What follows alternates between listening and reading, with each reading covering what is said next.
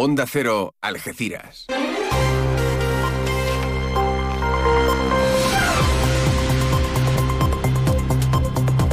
Más de uno. Noticias del campo de Gibraltar con Alberto Espinosa.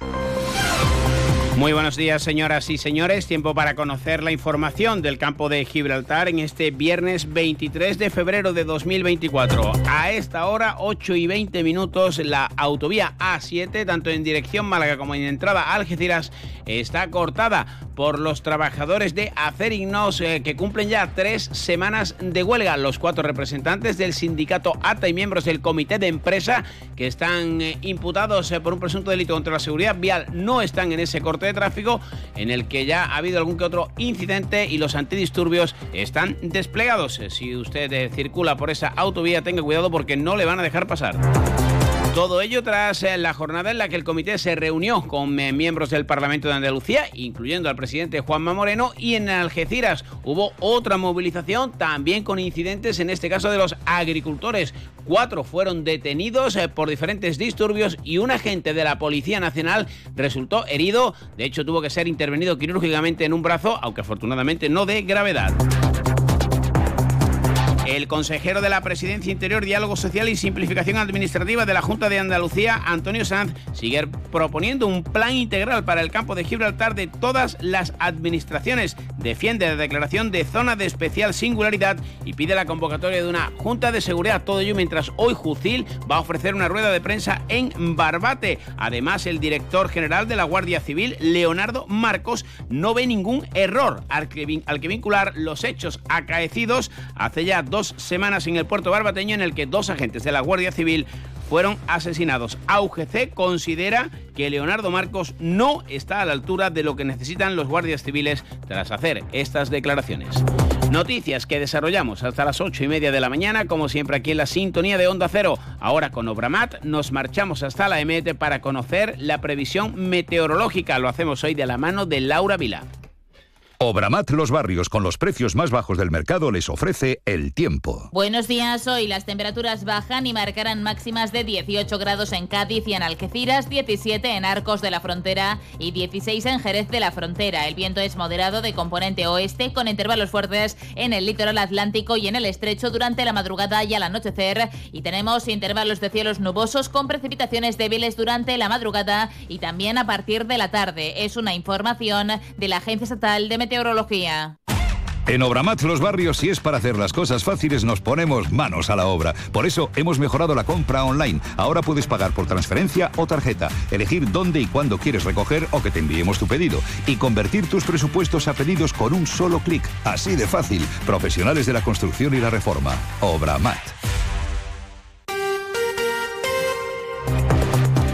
Pues sigue la huelga en Acerinox, en Acerinox, perdón, a esta hora les insistimos, la A7 está cortada, hay presencia de miles de trabajadores y también de numerosos efectivos eh, de la UIP, de la Policía Nacional, que están intentando disolver esta concentración. Todo ello tras la visita del Comité de Empresa al Parlamento de Andalucía. José Antonio Gómez Valencia de ATA la valoraba así.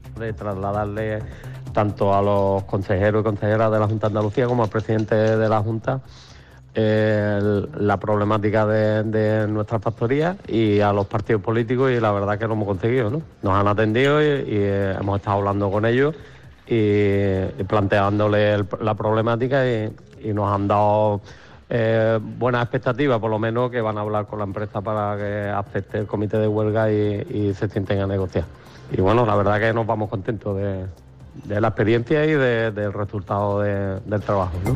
Una acería que ha emitido un comunicado tras la reunión en el Parlamento de Andalucía de sus trabajadores, reiterando la voluntad negociadora en torno al cuarto convenio colectivo de la planta de Palmones. La empresa dice tiene el convencimiento y así lo ha puesto de manifiesto de que es posible revertir la situación deficitaria de la planta para volver a la rentabilidad y a la competitividad, según Acerinox, es imprescindible adoptar un nuevo modelo organizativo que se adapte a la verdadera realidad del mercado del acero inoxidable.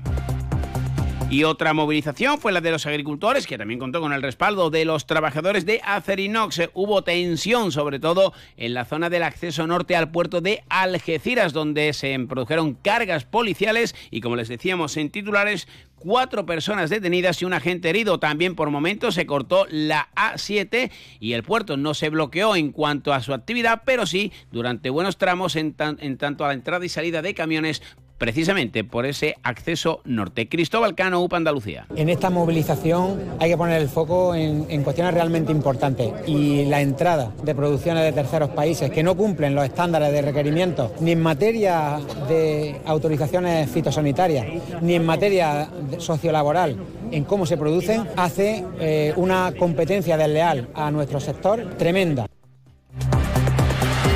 Otra polémica que también sigue en las últimas eh, semanas es la que se ha generado tras el asesinato de los dos guardias civiles en Barbate.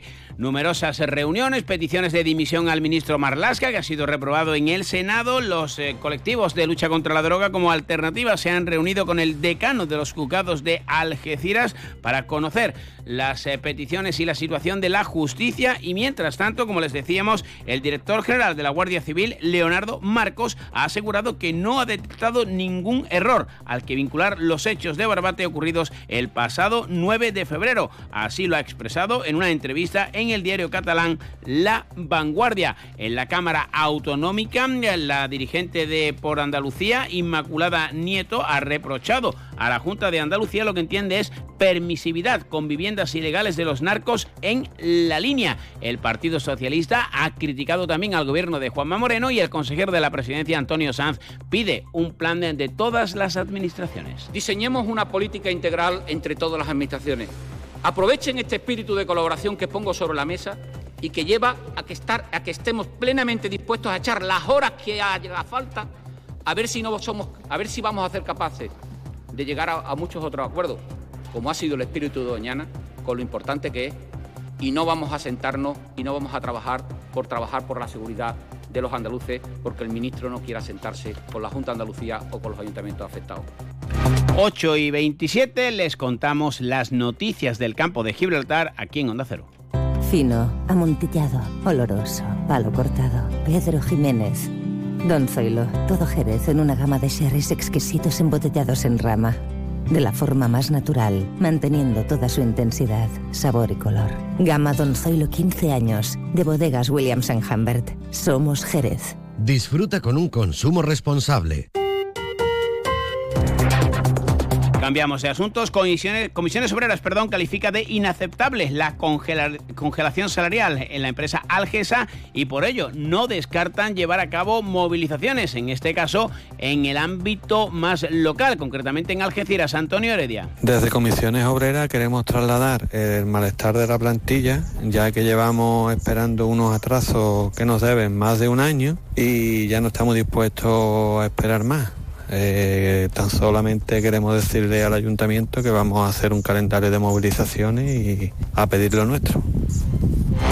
En la línea de la Concepción, la Delegación de Turismo destaca la evolución progresiva de la actividad turística en la ciudad que cerró 2023 con unos niveles de ocupación cercanos al 80%. Además, las perspectivas, las perspectivas perdón, de reserva son muy positivas de cara a los meses de este verano 2024 y el alcalde Juan Franco sigue trabajando con eh, los comerciantes ambulantes tras las protestas de cara al traslado al nuevo mercado de la Concepción y la cuota que han de pagar. El estudio, insiste Franco, es provisional, aunque admite que las partes están muy distantes. Algunas de estas empresas están estudiando los números y están viendo posibilidades para poder intentar abaratar el coste de servicio y también destacar que estamos tratando con los servicios de intervención municipal la posibilidad de ciertas partidas de coste que sean subvencionadas por el ayuntamiento, con el ánimo fundamental, como digo, de que la cuota, que en todo momento se ha comentado que es provisional